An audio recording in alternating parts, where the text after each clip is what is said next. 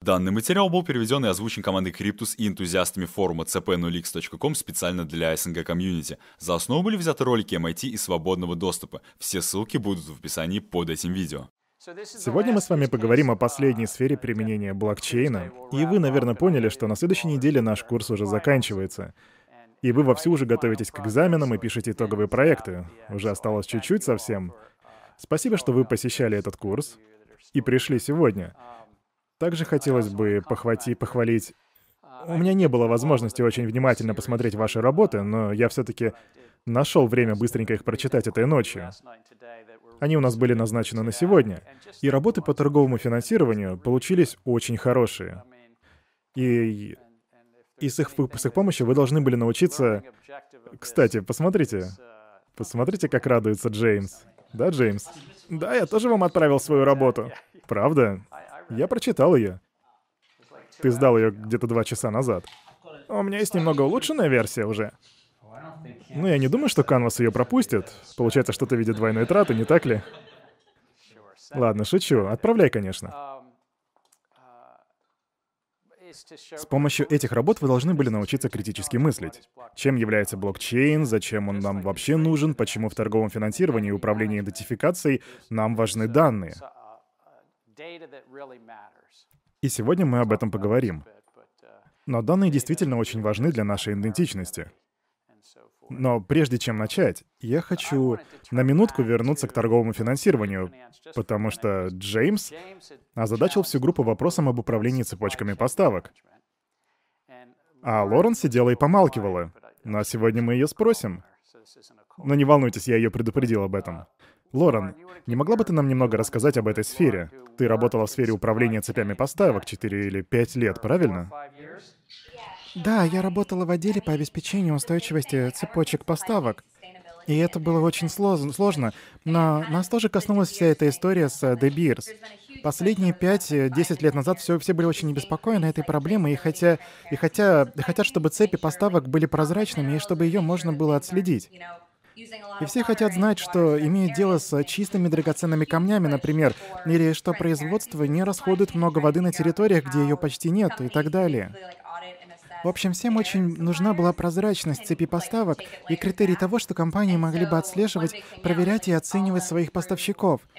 И сейчас важно то, что большинство компаний действуют исходя из оценочных показателей. То есть компании оценивают своих поставщиков и надеются, что поставщики поделятся с ними точной информацией о себе и будут выполнять свои обязательства по ходу всей цепи. То есть в этом процессе не хватает прозрачности, потому что ее очень сложно отследить. Кроме того, обе стороны находятся в ситуации информационной асимметрии. И блокчейн пригодился бы нам для устойчивости цепи поставок. Сейчас нам остается только надеяться, что компании действительно, что у них есть действительно достаточно времени и ресурсов, чтобы вникать в процесс поставки и отслеживать поставщиков и происхождение сырья и так далее. Для этого на данный момент просто нет никакого прозрачного и надежного способа. И сейчас всем остается только надеяться, что поставщики беспокоятся о своей репутации и не врут, когда говорят, мы не используем детский труд, мы не добываем больше ресурсов, чем положено. Однако способа проверить этого просто не существует, поэтому внедрение блокчейна в цепи поставок могло бы нам помочь и значительно улучшить отслеживание происхождения товаров чтобы мы могли точно знать, что при производстве не используется детский труд и так далее, чтобы мы могли удостовериться, что товар произведен в надлежащих условиях. Но как, мы все еще сомневаемся, что блокчейн может принести пользу в управлении цепочек поставок? Ну, видимо, уже нет. Уже нет, хорошо. Вот чем так интересен наш, наш курс. Даже в тех восьми или десяти работах, которые я читал, по внедрению блокчейна в систему управления идентификацией, мнения тоже отличались. И мне кажется, что тех, кто был полностью против такого внедрения, просто не было. Но не было и полных противников этой идеи. Но были те, кто сильно склонялся в ее пользу. Эллен, сегодня ты вряд ли будешь нас отмалчиваться, да? Я бы сказал, что в своей работе ты как раз-таки наоборот очень рьяно поддерживаешь блокчейн. Сильнее, чем за все эти 23 занятия. Ну, я просто опирался на свое понимание цифровой идентичности, которое, скорее всего, отличается от мнения большинства людей. Хорошо, мы послушаем Эллона чуть позже, где-то минут через 20. Но имейте в виду, сегодня он будет изюминкой нашего занятия. Он принял сторону блокчейн-максималиста, по крайней мере, в этой области его использования. Это, кстати говоря, очень даже неплохо. Блокчейн-технология в некоторых сферах может оказаться эффективной, а в некоторых нет. Просто... просто хайпом. Возможно, некоторым нативным токенам удастся выжить. А у некоторых, я думаю, просто не будет шансов. Но некоторые все-таки выживут. И, конечно, скорее всего, больше останется способов применения блокчейна, а не токенов.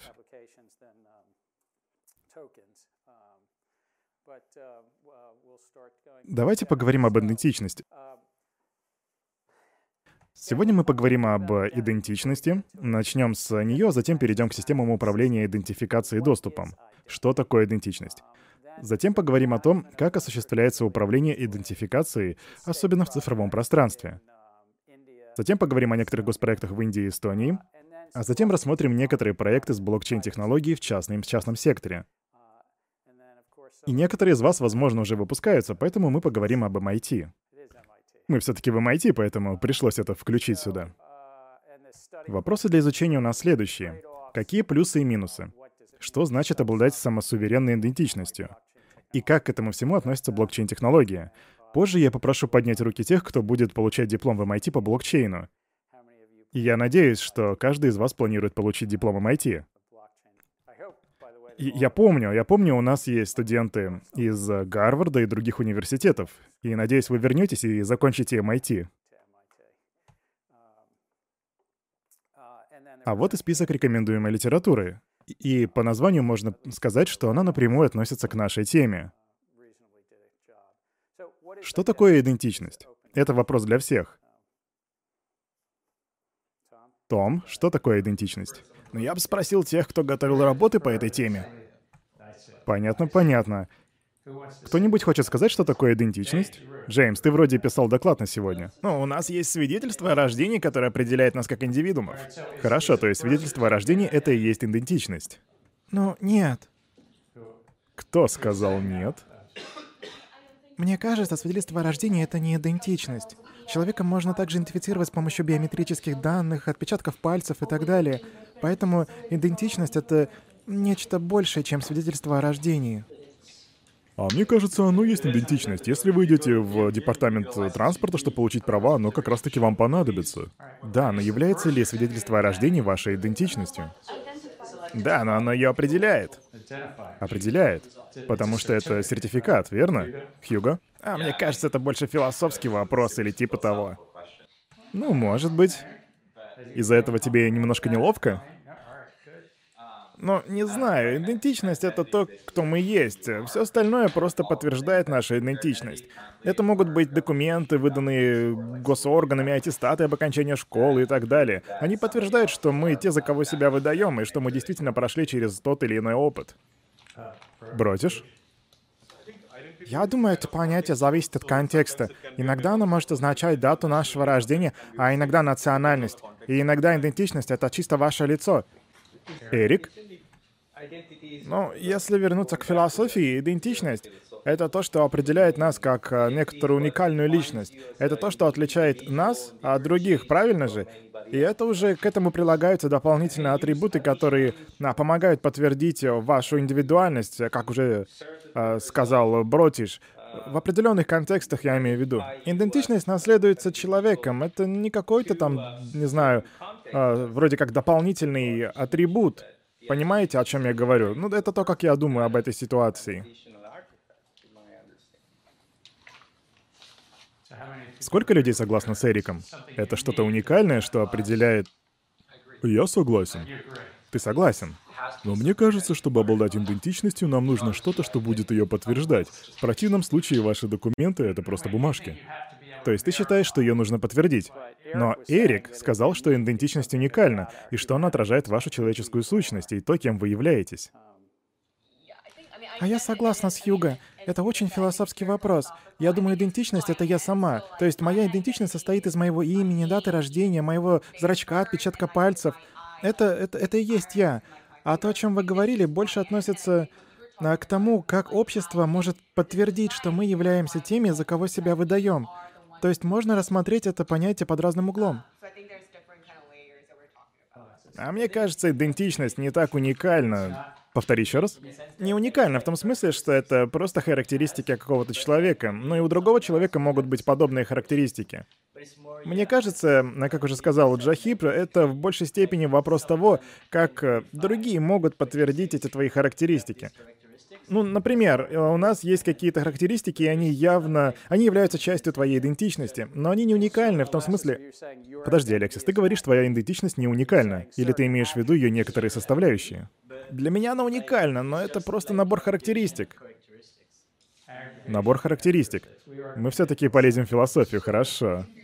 Ну, если уйти в философию, то можно сказать, что идентичность — это отпечаток, который на тебя накладывает общество. Или то, что общество из тебя делает. Например, наше имя. Мы не рождаемся с ним, его нам дают. То есть идентичность — это влияние на нас общества и а, культуры в каком-то смысле. То есть ты имеешь в виду, что идентичность состоит не только из нашей сущности, но и из того, как нас принимает общество. В коммерческом и экономическом смысле понятие идентичности используется для описания многих вещей. И я сам верю, хоть, возможно, это и по-философски, что мы, по, по, что мы все обладаем уникальной душой. То есть это что-то из сферы религии. Но вот экономическом, в экономическом плане мы обладаем различными атрибутами. Эти атрибуты могут быть одинаковыми для разных людей. Например, э, вот. Так что такое идентичность? Вот с этим пареньком у нас одинаковая ДНК, точно повторенный генетический материал. Но я сам думаю, что я от него отличаюсь и что у нас разная идентичность. Возможно, когда вы увидели эту фотографию, у вас возник вопрос, кто есть кто? Это вопрос не для экзамена. Что такое, Джеймс? Так вы слева. Я не понимаю, на кого ты показываешь. Ну, я имею в виду левую сторону фотографии. Ну, вон, на левой стороне фотографии, это вы. Да-да, я понял. И ты прав. Но все-таки мы уникальны. Разные идентичности. Одна ДНК. У кого есть iPhone с функцией распознавания лица? Однажды на День Благодарения Роб э, передает мне свой iPhone и говорит, «Эй, смотри!» Но теперь глянь на мой iPhone. Но я посмотрел и говорю, я вижу кучу сообщений, а что? А он выругался. А потом такой говорит, вообще-то он был заблокирован на Face ID. То есть, что бы вы ни думали о биометрических данных и айфонах, в нашем случае они не сработали. И, или все-таки сработали, не знаю. Потом я дал ему свой iPhone предыдущей модели и сказал, попробуй разблокировать это своим отпечатком. И у него не получилось. В нашей семье среди родственников по папиной линии есть еще несколько пар близнецов. И брат попробовал провернуть тот же трюк с, нашим двою... с нашими двоюродными сестрами, тоже близняшками. И они тоже разблокировали телефоны друг друга. Отпечатками пальцев? Нет, распознавание лица, не с отпечатками, а с распознаванием лица Face ID. Вот вам небольшая история по поводу идентичности. Эрик? Просто хотел добавить, что в Facebook есть функция, которая находит фотографии, на которых, возможно, изображен ты или отмечают тебя. И она постоянно отмечает меня на фотографиях, где изображен мой брат-близнец. То есть я вас полностью понимаю, пока наши системы распознавания лиц не идеальны. Но при этом ты уникален. Знаешь, когда я слышу слова «брат» и «Facebook», у меня возникает другая ассоциация. Но вообще существует достаточно другой, более легкий способ определить идентичность. Если отбросить фотографии, существует человек как нечто физическое, и таких людей миллиарды на планете. Было бы проще думать об этом как о хешировании каждого человека. Отлично, мы вернулись к технологиям и хэш-функциям, хорошо. А было бы удобно их использовать, хэшировать каждого человека, а затем сохранять их число. Если вы подойдете ко мне, и я вас захеширую, я получу некое число. Если вы подойдете еще раз, я получу то же самое число и пойму, что я имею дело с тем же самым человеком. И даже если вы, не знаю, поправитесь, я все равно смогу вас хэшировать, потому что для другого я буду использовать, скажем, вашу, радуш... вашу радужку. И сомневаюсь, что у вашего брата такая же радужка. Не уверен, конечно, но думаю, что они все-таки разные. В общем, если бы а, я мог вас хэшировать, то получил бы число, и понял, с кем я взаимодействую. Это было решило очень много подобных проблем в деловом мире, типа проблемы знать своего клиента, получения кредиток в банке и так далее. Это также решает вопрос, новый клиент перед вами или нет. То есть э, ваш хэш относится к числу новых хэшей, или он один из тех, которые я уже видел. Вот в чем вопрос. Так что вот такие возможности мы можем, в принципе, получить. Мы отбрасываем философию и предполагаем, что есть некие физические существа, люди. Ну, мы не полностью отбрасываем философию. Ты говоришь, что философия — это, конечно, хорошо, но если взять человека как физический объект, применить к нему хэш-функцию, криптографический инструмент и получить уникальный идентификатор для каждого человека, то... Так? А у меня есть встречный вопрос. Допустим, у нас получилось все хэшировать. Но у меня может быть пять копий, которые а, практически одинаковые с той или иной вещью. Но у тебя для них будет пять разных вещей. То есть они же идут не из блокчейна, понимаете, о чем я? Подожди, но я не говорю о вещах, а я говорю о людях. Понятно, но если ты можешь захэшировать человека, ты также можешь создать пять других фейковых людей и получить пять разных идентичностей с просто разными хэшами. Ну, а вот в этом и вся сложность, понимаешь? Если я захэширую себя и получу хэш, то тебе будет очень сложно создать еще одного человека. Так же сложно, как найти столкновение э, хэш-функций.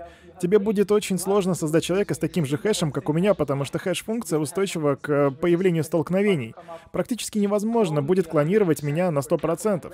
Ну, например, возьмем мою сетчатку. Даже если я дам тебе все данные моей сетчатки, ты все равно не сможешь создать в своем собственном глазу еще одну сетчатку, чтобы ее можно было сканировать и притворяться мной. Сканирование сетчатки — один из способов хэширования кого-либо, по сути. И даже если кто-то, у кого-то получится или кто-то знает данные твоей сетчатки, в этом нет смысла, потому что все равно придется ну, поместить ее в глаз, чтобы просканировать. Так, я вижу вопрос там. Да я просто хотел сказать, что сейчас идентичность не имеет ничего общего с нашими физическими качествами. Идентичность — это что мы знаем, кем мы являемся чем обладаем. Все эти составляющие можно внести в хэш-функцию. Но подожди, должен быть... Ну, то есть ты прав, сюда можно отнести не все. Нужно будет тщательно выбирать, что подойдет под хэширование. Потому что если, например, взять э, наш вес, если наша хэш-функция — это наш вес, то будет, это будет неэффективно, потому что мы можем получить столкновение. Поэтому хэширование нужно будет делать очень внимательно. Так, Эрик, есть что добавить? Ну, как я вижу, вся суть ваших рассуждений заключается в том, что биометрические данные то есть не хэширование делает идентификацию возможной, а биометрические данные. Потому что если нам надо что-то захэшировать, если мы говорим «я хэширую кого-то», то на самом деле мы будем иметь в виду, что мы хэшируем какой-либо биометрический атрибут, и он должен быть уникальным, чтобы получить э, свой хэш. Я надеюсь, я всю свою мысль правильно выразил. Но я думаю, что хэшировать людей — немного абстрактное описание взятия биометрических данных, но оно устойчиво к столкновениям. А, да, точно. Просто проблема заключается в том, что мы будем делать, если биометрические данные будут украдены. Что тогда делать-то? Нужно будет быть очень аккуратным. Ну, конечно, нужно быть аккуратным, чтобы их не украли. Хьюго, продолжай тему.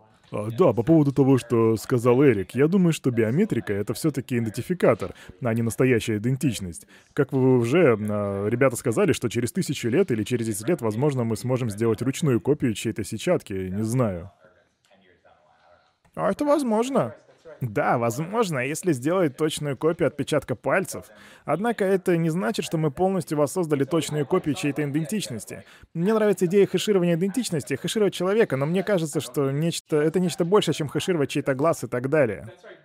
Да, ты прав, но ты ушел в философию. Я смотрю на эту проблему с точки зрения банка или верификатора. Что нужно сделать банкам? Им нужно попросту каждому прикрепить свой номер, чтобы когда ты приходишь к ним, они могли проверить, какой у тебя номер и э, был ли ты их клиентом раньше. Вот и все, что им нужно. Кстати, этим номерам можно будет привязывать атрибуты персональных данных, это вполне посильное за... Я думаю, тут стоит понимать, что то, о чем говорит Эллен, это не относится к нашей душе или к нашей уникальной идентичности. Он говорит о том, что нужно делать банком и верификатором. И сейчас на планете живет 7 миллиардов человек. Но когда-нибудь мы достигнем числа в 10 или 12 миллиардов. Но при этом можно будет взять любого из этих 12 миллиардов, дать ему тот или иной уникальный идентификатор, хэш-функцию, и, и так с каждым. Из ДНК здесь ничего не получится, потому что Эрик, я и сотни других близняшек скажут вам, что ДНК — это не уникальный идентификатор нашей идентичности. Так какие же понятия относятся к идентичности? В некоторых учебниках указывают три, но я выделил четыре. Признак, заявление, документы и проверка. Что мы можем отнести к этим признакам? Есть идеи? Кто-нибудь? Э, Сетчатка? Сетчатка, ваш возраст, адрес, гражданство, имя. Заявление «Меня зовут Гэри» или заявление может быть «Я такой старый» или «Я гражданин США» или я могу даже заявить «У меня есть 5000 долларов на счету в банке». То есть существуют разные заявления. Или «У меня точно есть счет в банке в Америке». Не думаю, что у меня сейчас на счету есть, кстати, 5000 долларов. Ладно, шучу. Документ — то, с чего мы с вами сегодня начали. Вроде бы Джейми говорил про документы. Сегодня можно отнести наше водительское удостоверение, паспорт, иногда даже счет за коммунальные услуги к виду документов. И существует сотни различных форм документов. Есть государственные документы. История у документов довольно-таки интересная. В первые десятки тысяч лет человечество существовало просто без документов. И они появились значительно позже. И паспорт при этом не такое уж и старое изобретение. А в XVI веке король Англии вел что-то типа паспорта. И для того, чтобы его людей можно было узнавать в других странах, чтобы их права уважали и чтобы никто с ними не связывался. Типа, я во власти этого суверена, так что меня не трогайте.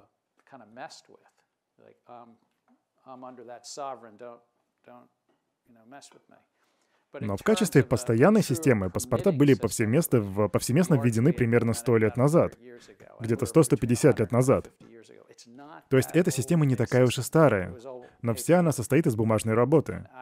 Не знаю, просил ли кто-то из вас своих бабушек и дедушек, или прабабушек и прадедушек показать свои паспорта или какие-нибудь документы, но они все бумажные. и датируются примерно концом 19 века. В них нет фотографий. Фотографии в паспортах появились в начале 20 века, и это было, к слову, значительное изменение. А благодаря цифровизации, происходящей уже 30 или 40 лет, все это стало еще сложнее. Конечно, что-то стало удобнее, но сам процесс усложнился в разы.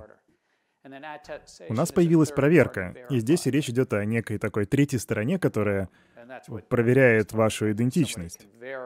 И Эллен уже упоминал об этом. Если кто-то может э, сверить свою... То есть меня зовут, меня зовут Гэри. Затем я даю документ, мой паспорт, чтобы подтвердить свое заявление. В паспорте мое фото, человек посмотрит в паспорт, закроет его и скажет, хорошо, вы можете въехать, например, в Германию. Ну или в любую другую страну. Они не могут знать наверняка, что это я, и поэтому проверяют. Таким образом, мы перечислили основные составляющие. Теперь идентичность и система управления доступом. Я взял это из списка литературы. Функции. Аутентификация и авторизация. Аутентификация, ну то есть у меня есть счет в банке, а авторизация я могу им воспользоваться. Или аутентификация «я гражданин США», а авторизация «я могу путешествовать по Германии». То есть меня авторизуют, основываясь на каких-то моих признаках. То есть меня авторизуют, основываясь на каких-то признаках. Или вот еще пример. Наверняка в определенный период своей жизни многие из вас пережили такой момент — вы впервые показали в баре свои права, чтобы вам продали алкоголь. Это уже более наглядный пример, верно? То есть бармен должен провести аутентификацию, сравнить вас с человеком на фото в правах. И затем, кто является участником этой системы? Пользователь, провайдеры услуг, провайдер идентификации. Кто-нибудь, кстати, хочет мне рассказать хоть что-нибудь об этой экосистеме? Альф, ты сегодня ничего не готовил, как в прошлый раз, Том? Ну, я тоже не готовился, но идея провайдера идентификации мне кажется интересной. Она же относится к теме нашего разговора. А Если мы говорим об идентичности, как о сущности человека, то там необходим провайдер верификации этой идентичности. Ну, я думаю, это так и есть в каком-то смысле. Идентичность в более философском смысле — это то, кем ты являешься. А провайдером идентификации может быть, ну, например, штат Нью-Йорк или Содружество Массачусетса и так далее. Свидетельство о рождении, заключение брака, смерти. Органы, подтверждающие ваши признаки и центры сертификации появились относительно недавно. Не думаю, что они существовали 100 или 200 лет назад. Орган, подтверждающий какие-то ваши качества, говорит, а мы подтверждаем эти качества. Это централизованный орган, который говорит, да, признаки относятся к данному человеку, и они верны. Ну а когда появились центры сертификации? 40 лет назад? Может быть, 30? Интернет появился 30 лет назад. По-моему, это разработка MIT 76 года. 1976? Ну да, если я все верно помню. Кто-нибудь хочет сказать, что такое центр сертификации? Потому что пока мы имеем только смутное представление. Кстати, каждый раз, когда вы пользуетесь интернетом, в процессе участвует центр сертификации. Это происходит 100 миллиардов раз в день по всему миру. Это огромное количество раз. И центр сертификации используется примерно 100 миллиардов раз в день. Эллен, скажешь что-нибудь? Ну да. Центры сертификации, кстати, позволяют нам получать доступ в интернет на протяжении всего дня. Так вы хотите, чтобы я сказал, что такое сети? Ну, хорошо, у нас есть множество сайтов. Возьмем, например, facebook.com. Вы хотите зайти на него и вводите свой пароль. А есть еще злодеи типа меня, которые создают фейковый сервер и притворяются facebook.com, путают записи DNS и заставляют людей заходить к себе на сервер. То есть, если вы зайдете на www.facebook.com, вы попадете на мой сервер. DNS — это сервер доменных имен. Да, это сервер доменных имен. В общем, идея в том, что если посмотреть на сайт Facebook с точки зрения IP-адреса, то он очень ненадежный. Злоумышленники могут его подменить и перенаправить вас на свой сервер. Они могут полностью воссоздать страничку Фейсбука, чтобы вы подумали, что вы находитесь на настоящем Фейсбуке. Но нет, вы будете взаимодействовать с веб-сайтом злоумышленника. Вы вводите свой логин, пароль, и злоумышленник их попросту крадет. С их помощью заходят потом на настоящую страничку Фейсбуке, и вы вообще не замечаете, что вас атаковали. И это называется атакой посредника, что мы используем, чтобы не попасться. Мы используем шифрование с открытым ключом, то есть мы такие, окей, давай дадим каждому сайту пару ключей. У Фейсбука появляется пара ключей, секретный ключ и открытый ключ. И теперь перед нами встает другой вопрос, как узнать, что открытый ключ действительно принадлежит Фейсбуку? Злоумышленники тоже могут дать вам открытый ключ для их фейкового сайта. Так как же их отличить в таком случае? И здесь на помощь приходит центр сертификации. Он подписывает эти открытые ключи, поэтому если у вас есть открытый ключ от центра сертификации, и если у вас есть подпись от центра сертификации на открытом ключе для facebook.com, то мы можем быть уверены, что вы взаимодействуете с настоящим Фейсбуком. Вы можете зашифровать свой пароль к Фейсбуку и использовать свой открытый ключ. Я не знаю, понятно ли я это объяснил, потому что тема не очень простая. Мы с вами уже обсуждали открытые и приватные ключи как часть блокчейн-технологии. Но знаете, что когда Сатоши Накамото написал свой white paper, он попросту использовал асимметричную криптографию. Криптографию с открытым и приватным ключом, которая была запретена еще в 1970-х годах. Затем она нашла свое применение с появлением интернета, а позже, в 1990-х, она распространилась повсеместно, чтобы к 1996 году обеспечить нам безопасный интернет. Протоколы TSL и SSL и другие способы обеспечения безопасности в интернете появились как раз-таки благодаря криптографии открытого и приватного ключа, технологии, которая была создана за 12 лет до того, как Сатоши Накамото написал свой white paper. Просто эта технология использовалась немножко для других целей. И у Фейсбука есть открытый ключ. А все остальные ключи всех сайтов, которые каждый день вы посещаете, заключены в централизованном органе, который называется Центром сертификации. На самом деле этих центров очень много. И центры сертификации говорят нам, это действительно открытый ключ от Фейсбука. Поэтому, когда вы переходите на сайт Фейсбука, Гугла или хотите что-то купить на Amazon, вы можете быть уверены, что, что вы действительно... Это корпоративная, другая форма идентичности. Здесь мы уже не говорим о душе, я надеюсь. И я не говорю, что у Фейсбука нет души, я имею в виду, что у любого сайта ее нету. Хотя, возможно, возможно, у вас другая философия. Я не считаю, что у сайтов есть душа. Бротишь? А мне просто не очень понятно, как я как пользователь могу понять, что зашел на правильный сайт. Мне, насколько я понял, сертификация происходит где-то в глубине протоколов. Я попробую объяснить это простыми словами, а потом передам слово Эллону. Когда ты пытаешься, когда ты посылаешь сигнал, происходит что-то типа рукопожатия когда ты пытаешься получить доступ к сайту. Берем Facebook, например. Ну, допустим, ты заходишь на Facebook. Они отправляют тебе некоторые данные, в том числе и свой открытый ключ. По сути, Центр информации проводит автоматическую проверку, но Эллен даст тебе больше деталей. Ну, давай возьмем пример попроще. Допустим, ты хочешь зайти на Нью-Йорк Таймс и прочитать какой-то заголовок, там важная статья. Ну, например, что завтра будет, э, например, сильная метель. Очевидно, что вам захочется понять, правильный ли сайт вы открыли. Так как же это решить? Мы помним, что у Нью-Йорк Таймс есть открытый ключ, но есть у них еще и соответствующий приватный ключ. Вы заходите на их сайт, он загружается, и вы читаете объявление о метели на их сайте, и видите, что оно подписано их приватным ключом. Вы видите это благодаря их открытому ключу. Вы знаете, что только они знают свой приватный ключ. Поэтому только они могли выложить эту информацию и, соответственно, подписать ее. Таким образом, мы понимаем, что мы взаимодействуем с правильным сайтом. Нью-Йорк Таймс буквально подписываются под информацией, которую они высылают, а вы проверяете ее с помощью открытого ключа, который, в свою очередь, был проверен центром сертификации. Помните про брокколи, которые мы разбирали в начале курса? Асимметричная криптография с открытым и приватным ключом также обладают цифровыми подписями. Таким образом, у вас есть две вещи. Э, давайте вернемся к биткоину. В биткоиновых транзакциях у вас есть открытый ключ. Затем кто-то подписывает транзакцию. И математика этого процесса, криптография этого процесса состоит в том, что подпись и открытый ключ происходят от одного и того же приватного ключа. И есть функция, которая проверяет, что они происходят от одного и того же приватного ключа. И сама суть того, что было изобретено в 1970-х, заключается не только в том, что у вас есть открытые приватные ключи, но еще и в том, что вы можете оставлять цифровую подпись. Затем, когда цифровая подпись сравнивается с открытым ключом, и они сходятся, если они происходят от одного приватного ключа. И вот возвращаясь к Нью-Йорк Таймс, у вас в Нью-Йорк Таймс у обоих есть открытые ключи. И каждая статья, каждый заголовок заверяется цифровой подписью.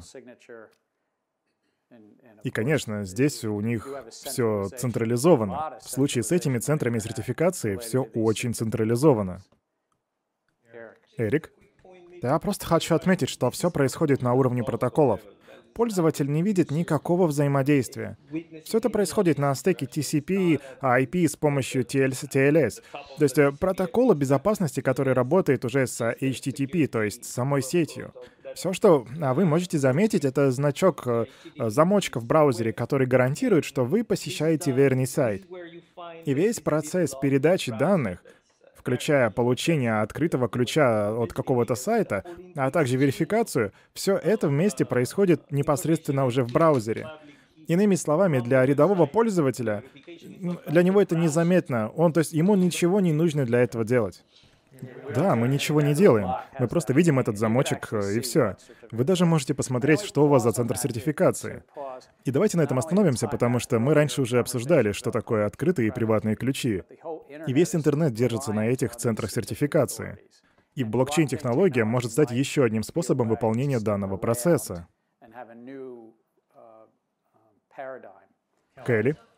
Ну, например, я хочу зайти на свой брокерский, брокерский аккаунт или еще куда-нибудь. И, допустим, я забыла пароль. Или они хотят, чтобы я каждый месяц его поменяла, чтобы защитить свой аккаунт. Так как участники этой экосистемы смогут проверить, что именно это я пытаюсь получить доступ к своему аккаунту?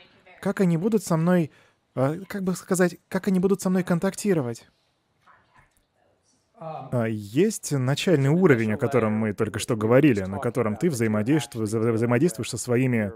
Ну, не знаю, давайте выдумаем что-нибудь, со своим D-шоу. Или нет, это хедж-фонд. Ну, с... Банк Америки. Да, с Банком Америки, хорошо. То есть ты действительно имеешь дело с... Вот это то, о чем мы говорим. Банк Америки, ты имеешь дело с настоящим Банком Америки. И ты об этом даже не задумываешься. Но есть еще один уровень.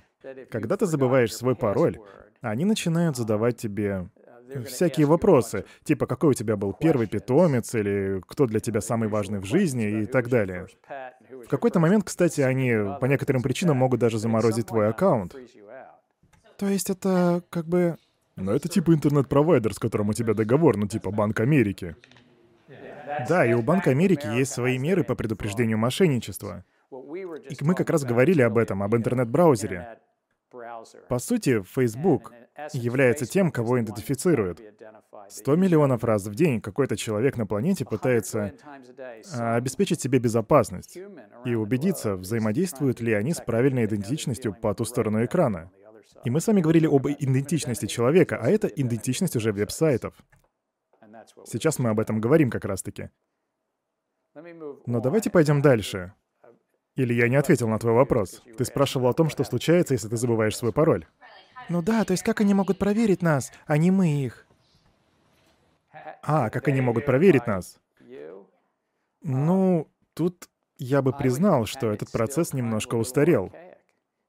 Если вы забыли свой пароль, вы несколько раз используете свой логин и пароль. И, конечно, если у вас есть двойная аутентификация, они отправляют вам какое-нибудь проверочное сообщение или что-то типа того. Но если вы забыли свой пароль, то их выход в этой ситуации, они задают вопрос. А помните ли вы ваш контрольный вопрос? Просто я лично никогда не помню ответ. Ну типа, кто был вашим лучшим другом в начальной школе? За руль какой машины вы впервые сели? И так далее. Это немного грубо, потому что после того, как вы ответили неправильно три раза, они обычно замораживают ваш аккаунт под предлогом защиты от мошенничества. И практически всегда есть какое-то другое место, куда, куда они могут отправить ваше контрольное слово.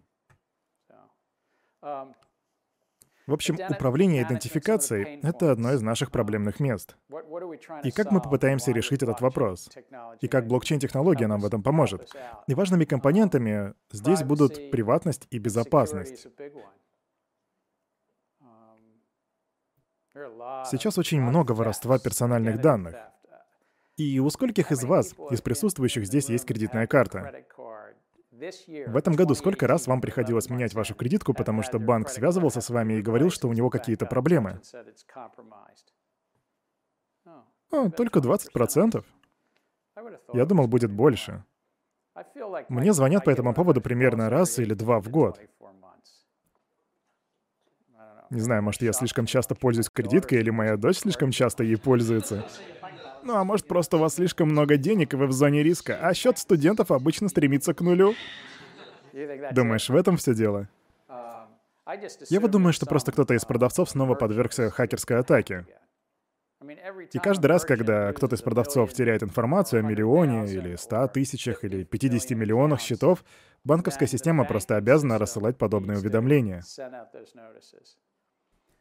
Я являюсь председателем комиссии по финансовой защите потребителей в Мэриленде. И кредитные союзы, адвокаты Мэриленда обращаются в нашу комиссию и говорят, нам нужна помощь. Мы, банки и кредитные союзы вынуждены защищать множество данных. Но каждый раз, когда кто-то из продавцов теряет данные, именно мы должны восстанавливать эти кредитные карты. Они жалуются на эту асимметричность, коммер- коммерческую асимметричность. Банковскому сектору приходится брать на себя удар за утечку информации из другой сферы, из сферы торговли. И должен ли при этом штат Мэриленд, и этот вопрос сейчас находится в разработке комиссии, должен ли при этом штат Мэриленд поменять свои законы, чтобы наложить более серьезные требования кибербезопасности на представителей торговой сферы? И банковский сектор сказал бы «да, конечно, кажется, так будет честнее». А вот представители торговой сферы сказали бы «невозможно будет сделать все это в каждом ларьке и в каждом баре». Получается такая асимметрия. Я бы хотел сказать, что воровство данных кредиток — это идеальная сфера для применения шифрования открытого ключа. Не стоит давать свой пароль от своей кредитной карты всем подряд. Ваша кредитка должна иметь пару ключей — приватный и открытый. Вы даете свой открытый ключ Амазону, а затем, как вы будете им платить? Вы подписываете транзакцию приватным ключом с вашей карты. Никто не знает ваш приватный ключ, потому что он на вашей карте, блин. Никогда не теряйте ее, и проблема решена. Они, они могут воровать открытые ключи сколько им угодно, но проблема решена. Это та же история, как с трехзначным числом на обороте карты. А я вас предупреждал, он уже стал максималистом. Ну, я говорю о шифровании открытого ключа, а не консенсусе. Хотя консенсус может быть значительной частью всего этого процесса, кстати. Давайте-ка подытожим. По поводу проблемных мест. Приватность и безопасность, воровство персональных данных и подделка документов. Возвращаясь к паспортам, правам и договорам. То есть подделка любых документов. И как мы будем обновлять наши данные каждый раз, когда что-то меняется. И с аббревиатурой PII или PD, это персональные данные, вы уже сталкивались. Когда-нибудь, когда у вас будет свой бизнес, кто-нибудь, скажем, ваш внутренний сотрудник безопасности подойдет к вам и скажет, «Шеф, у нас утечка, а еще, к сожалению, мы тут нарушили некоторые законы, потому что в США и в других странах, э, согласно регламенту, вы должны защищать определенные данные от утечек. Обычно эти данные называются персональными. Есть э, прямо определенный набор персональных данных, которые нужно защищать. Но каждый раз, когда вы обновляете свои персональные данные, что вы будете делать? Как их обновлять? Вот в чем вопрос. Рос, был вопросик? Да, мой вопрос относится к вашему примеру с Мэрилендом. Предположим, если ваша комиссия позволит банкам, ну, исполнит их просьбу, как вы говорили. Тут тебе стоит понимать, что мы больше консультативный комитет, мы даем рекомендации Генеральной Ассамблее. Но ведь они все равно не снизят комиссии для представителей торговли. Сколько денег они хотят получать? В, в общем, я просто пытаюсь понять масштабы проблемы. Какие потери несут банки, что они решили передать свои полномочия торговцам и снизить свои итоговые показатели? А, у меня нету конкретной цифры, но это хороший вопрос.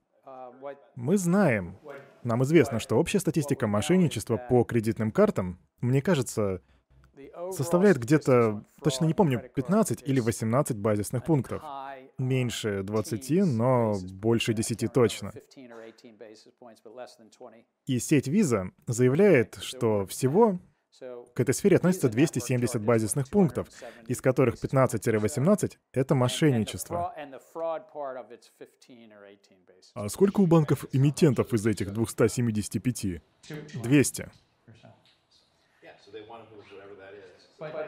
Не знаю, но к нам приходят э, кредитные союзы. И они говорят нам, что э, внешняя сторона — это представители торговли, заправки. А, думаю, я понял, да. Но из того, что ты сказал, я бы уже понял, как бы ты проголосовал в нашей комиссии. Итак, глянем, как обстоят дела с утечками данных. Здесь я составил список из компаний, в которых были слиты данные больше 100 миллионов клиентов. И, конечно же, без Фейсбука тут никуда, у них 50 миллионов. И вот примерно 10 крупных утечек, а, утечек данных. И я хочу, чтобы вы понимали, что только в 2018 году утечек было столько, что мы не смогли бы их перечислить на одном таком листе. Я взял данные только за последние пять лет с утечками на более чем 100 миллионов пользователей больше. То есть это кибербезопасность, и в ней проблемы. И это только в США. Броти, что насчет Индии? Ну, примерно больше миллиарда. То есть в Индии украли 1,1 миллиарда данных пользователей, верно? И об этом объявили в январе этого года. В общем, это больная тема. И время от времени с политической точки зрения это привлекает внимание. Особенно в случае с Equifax и Facebook. В случае с Wells Fargo число утечек достигло трех миллионов. И они даже не в этом списке. Они не поместились бы даже на его 50-ю страницу. Но у Wells Fargo есть другие проблемы, которые привлекают внимание общественности. Келли? Но даже если взять один Мэриот как пример, недавно они попали в заголовки новостей. Короче, утечки были э, убыточны для компании. И не кажется, что Мэриот даже говорили, что им пришлось платить за замену паспортов пострадавших. Я имею в виду, может быть, а число пострадавших для них это просто, ну, своего рода какая-то капля в море, это незначительная часть. Но вот в рамках их безопасности борьба с утечками играет большую роль. Да, действительно, но одной из сложных задач, с которыми сталкивается блокчейн-технология, это является ее адаптация. Как бы вы заставили Marriott внедрить э, новую систему, если бы у вас была бы по-настоящему умная и гибкая система? Огромное количество предпринимателей вынуждены сами бороться с рисками кибератак. А Marriott с чего-то вдруг должен нести все эти потери. Как сделать так, чтобы они захотели внедрить эту блокчейн-технологию? Это проблема применения технологии. И, может быть, ее кто-то уже решил. И, как Росс сказал, подождите-ка минутку, если банки должны... Да? Ну, если они снизят свою комиссию и передадут свои полномочия, тогда все окей. Но у торговых предпринимателей нет позиции в переговорах. И это правда. Поэтому они снижают комиссии. Так, парочка государственных проектов в сфере идентификации. В Эстонии появилась электронная идентичность. Они начали свою работу в 2002 задолго до распространения блокчейна.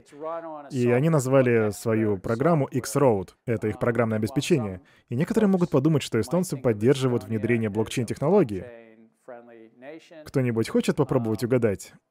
Есть ли в этом ПО блокчейн-технология? Есть ли там консенсус? Я не думаю. Нет, ее там нету. Но это не значит, что их система не работает. Они просто создали вокруг себя такой ореол, типа, смотрите, мы как нация выступаем за блокчейн. И данные медкарточек у них хранятся в электронном виде, как и множество других. Все это, в других данных, все это онлайн. И в некотором смысле данная система как бы тоже вдохновлена блокчейном. Но в Эстонии живет 1,3 миллиона человек. И есть игрок тут побольше. И я думаю, что Бротиш понимает, о чем я говорю. Это Адхар, национальная система идентификации. Эта система изначально была рассчитана на внедрение в финансовую сферу. Она должна была помочь сотням миллионов бедных людей получать помощь и пособие от правительства. Но до внедрения этой системы больше чем у половины людей в Индии никогда не было даже банковского счета. Теперь это 12-значный идентификатор и биометрические данные, а именно отпечаток пальца и скан радужки. Я думаю, им удалось справиться с проблемой близнецов, потому что из моего собственного опыта мой брат-близнец Роб так и не смог разблокировать мой iPhone. Но, тем не менее, система столкнулась со многими трудностями. И, кстати, это тоже не блокчейн-проект. И я думаю, что Адхар, возможно, Бротиш нам что-то скажет по этому поводу, принес множество полезных применений в Индии. Однако из него происходят ужасные вещи. А скажу, что вы очень емко описали, Адхар. Эта система быстрее всех в мире набрала миллиард пользователей, даже быстрее, чем Facebook или любая другая онлайн-платформа. При этом регистрация была абсолютно добровольной, то есть система не была обязательной абсолютно для всех. Регистрация проводилась по желанию, но эта система все равно быстрее набрала других миллиард пользователей. Да, она не была добровольной, но без нее нельзя было получить государственную помощь, верно? Ну, не совсем так. На самом деле, со стороны государства были приняты некоторые меры, чтобы сделать ее обязательной. Однако суд отклонил эти предложения, и было решено, что нельзя делать систему обязательной для получения государственной помощи. Однако участникам этой системы получать помощь гораздо легче. Это правда, но не стоит считать, что тем, кто вне системы, не помогают. Бротиш очень точно высказался, однако суд принял такое решение, кажется, только в этом году. Однако сотни миллионов людей некоторое время думали, что это их единственный способ получить помощь. Но 12-значные идентификаторы, биометрические данные вместе с платежными сервисами создали систему, где, используя QR-код прямо на своем айфоне, можно получить товары и сервисы. И система достаточно эффективна. И при этом она работает в только... Это, это одна национальная система. Одна национальная система, которая столкнулась со множеством проблем. Не только атаками, но и ошибками. И из-за этих ошибок люди чувствуют, что они как будто бы потеряли свою идентичность.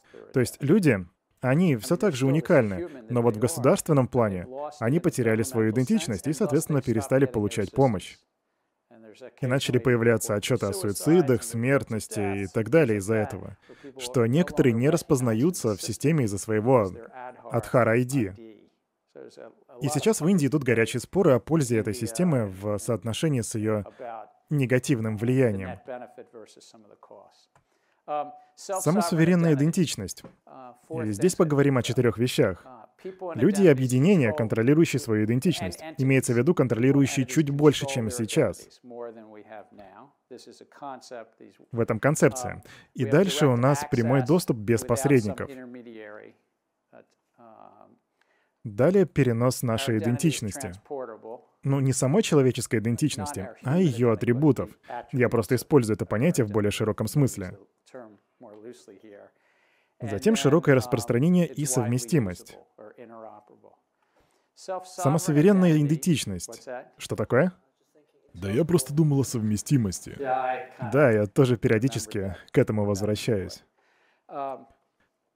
Самосуверенная идентичность не зависит от блокчейн-технологии. Она лежит в основе споров о том, должны ли мы вернуться к тому, что было у нас в XIX веке, или даже в начале XX века, что мы могли зайти в любой магазин. Мы тогда страдали от цензурирования, предубеждений, расизма и других подобных проблем. Но что было немаловажно, мы могли жить без каких-либо документов. Мы тогда просто заходили в магазин с золотом или деньгами в кармане. В магазине тогда принимали золотые монеты или серебряные монеты. Самосуверенная идентичность — это также повод подумать, можем ли мы заставить человека хранить свои документы, как э, мы храним физический паспорт, но только уже в виде денег. Рос? А ваш пример по, про 19 век как раз-таки в тему вопроса, который я задавал. А разве технология самосуверенной идентичности не будет работать только при условии, что у нас есть децентрализованная денежная система? Но вернемся к вашему примеру. Единственная причина, по которой такая технология могла бы работать, это потому, что люди могли войти и заплатить любыми деньгами. А, скажем, ну если у нас нет действительно широкого распространения, скажем, биткоина, ваш банк вынудит вас от нее отказаться. То есть он просто возьмет и это сделает.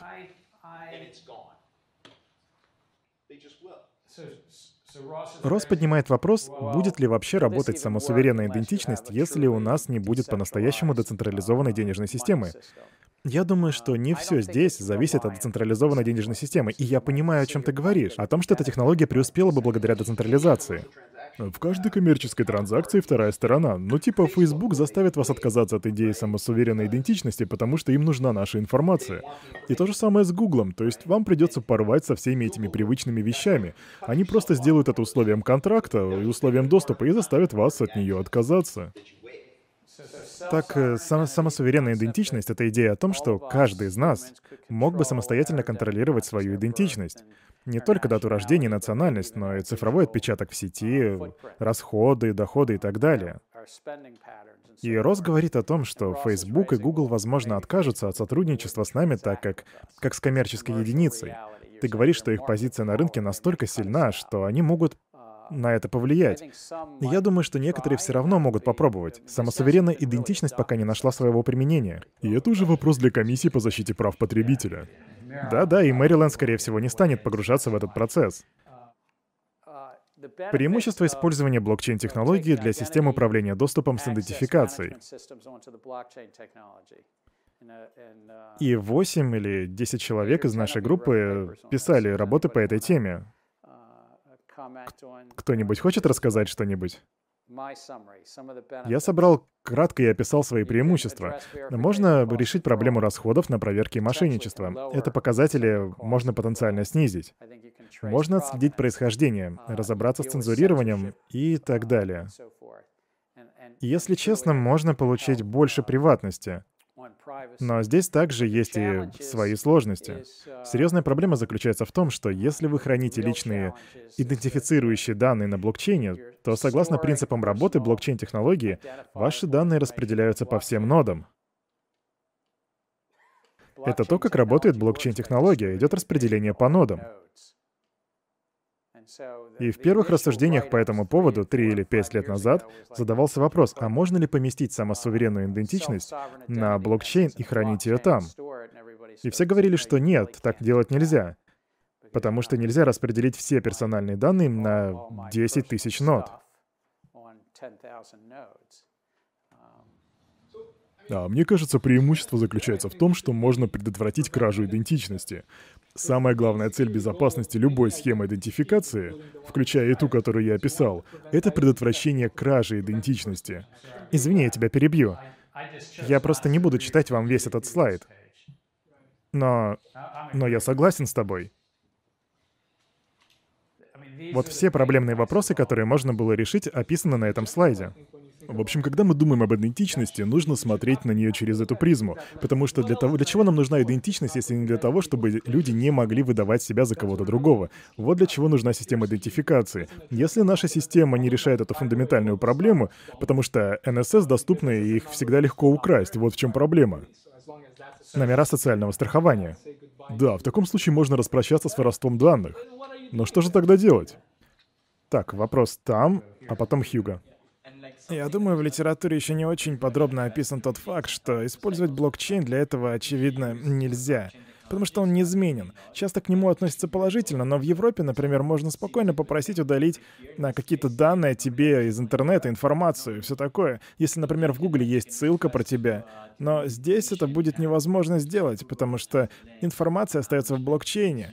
Если кто-то ее украдет, или если а, вы захотите ее как-то удалить, вы не сможете. Потому что это же блокчейн, а блокчейн неизменяемый, понимаете? Так вот, э, здесь вопрос, а как мы можем решить эту проблему? То есть ты говоришь, что в Европе по новым законам о приватности и безопасности у тебя есть право стать забытым или даже полностью удаленным. И о том, как блокчейн-технология может взаимодействовать и работать внутри таких вот рамок. Если твои данные сами находятся на блокчейне, то, то я думаю, да, ты прав. Это, это практически невозможно, очень сложно.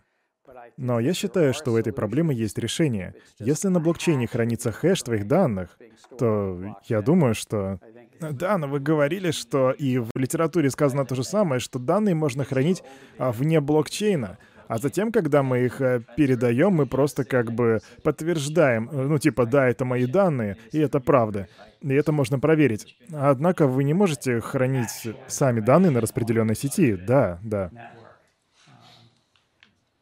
Кэлли? А мне кажется, это очень интересная тема. Одно из применений блокчейна, которое нацелено на наши базовые атрибуты, о которых вы говорили. Ну, например, э, что насчет нашего гражданства? Допустим, а, в цифровой идентичности говорится, что я гражданка США, но если я захочу поменять гражданство, я не смогу этого сделать, потому что а, блокчейн не изменяем. И это, во-первых. А во-вторых, а как быть с приватностью? Ну, например, как быть людям, у которых нет привычного нам гражданства, которое можно подтвердить? То есть э, здесь э, тоже очень много проблем. Я думаю, это отличный вопрос. Однако с этой проблемой сталкивается каждая идентификационная база данных. С этой проблемой борется денежная база данных под названием биткоин. Сегодня у тебя есть право собственности, а завтра этой монеты у тебя уже может и не быть.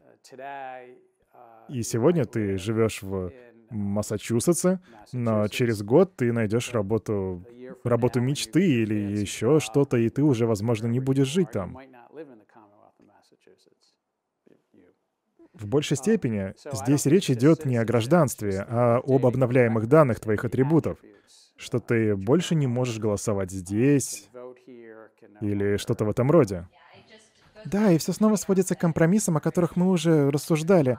Конечно, блокчейн мог бы защитить нас от кражи данных, но важно также помнить о его недостатках. Да, есть определенные сложности, но я думаю, их можно преодолеть. Даже несмотря на то, что блокчейн не изменяем, в него можно вносить новую информацию. Но разве вся суть блокчейна не состоит в том, чтобы ну, допустим, мы меняем гражданство, тогда можно внести дополнительную информацию, в которой будет сказано, что гражданство обновлено. В таком случае все становится вполне возможно. Я согласен с этим. Мне кажется, это верная мысль. Я думаю, эту проблему вполне можно решить.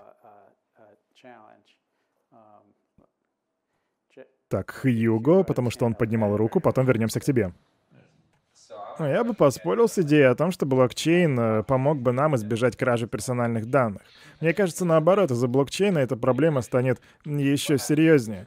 Ну, что будет, если потерять приватный ключ, или если кто-то вырежет ваш глаз, или типа того? Ну, ну серьезно, что будет, если кто-то украдет вашу идентичность? То она пропадет с концами, и вы уже ее не вернете никогда. Ты имеешь в виду, что если кто-то украдет твой приватный ключ, правильно? Да, если украдут приватный ключ. Если вы не сможете его сберечь, то можно попрощаться со своей жизнью.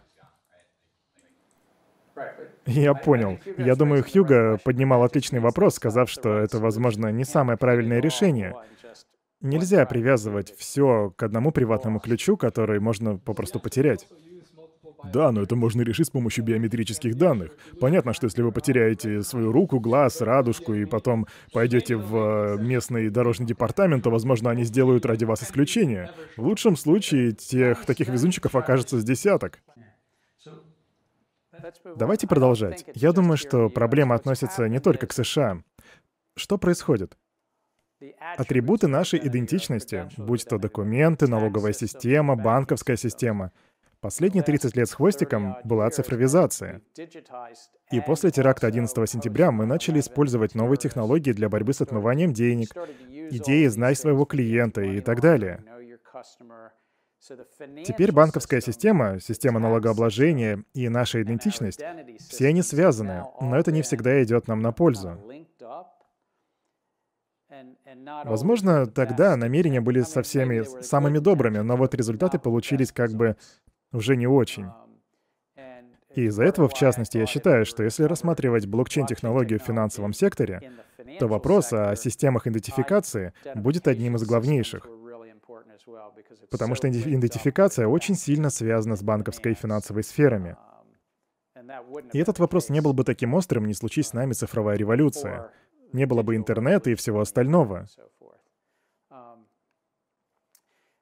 Так, это вроде последний слайд на сегодня. Здесь показаны платформы с технологией самосуверенной идентичности. То есть сейчас, если мы хотим сохранить нашу идентичность, и если мы хотим сохранить ее и оставить в определенном виде, платформа может создать и применить правила для управления рабочими процессами.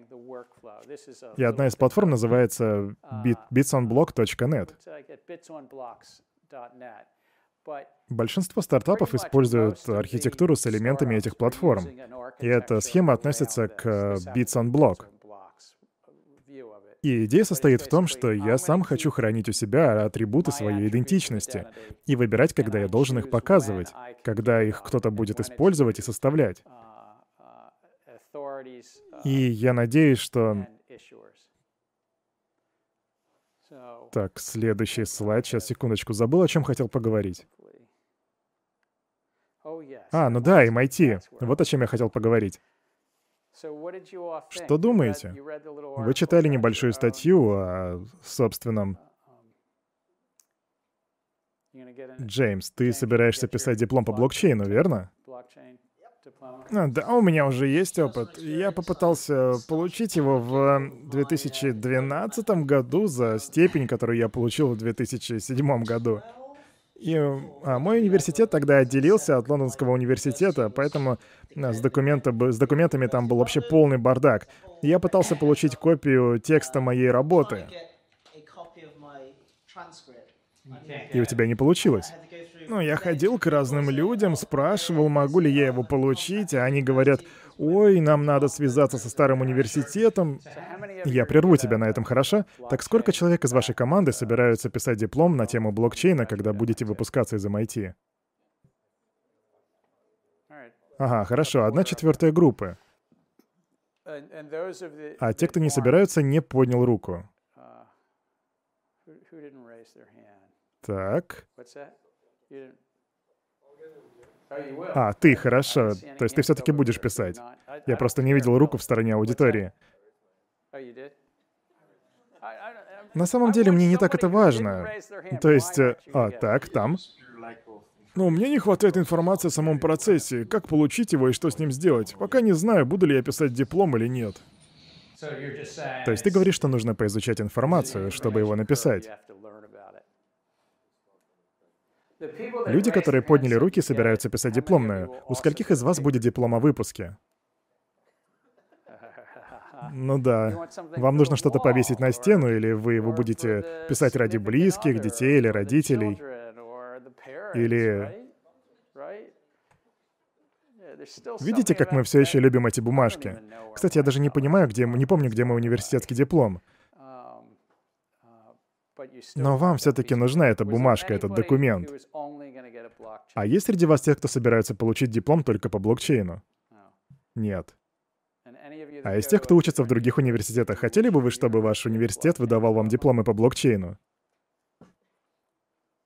А, никто не хочет со мной разговаривать. Ну, значит, нет. Ну ладно, это просто новинка, это MIT, мы на пике инноваций, у нас он есть. Надеюсь, что вы все появитесь на следующей неделе, и это будет наша последняя встреча. Я постараюсь подвести некий итог, повторить с вами основные истины и суть нашего предмета. Наш курс был посвящен блокчейн-технологии в бизнес-сфере. И мы довольно подробно рассмотрели блокчейн и то, как его можно применить на рынке. И надеюсь, вы вынесли для себя что-то ценное из этого курса. На следующей неделе, еще раз кратко, мы пройдемся с вами по всем критериям, повторим, поспорим о хайпе и реальности применения блокчейна. Кто-то из вас здесь стал блокчейн-максималистом, кто-то остался где-то в середине, а кто-то так и остался его противником, но уже не таким ярким. И мне кажется, наш курс должен был помочь вам определиться. И я получил мощнейший фидбэк от вас и многому от вас научился. Поэтому будем продолжать в том же духе.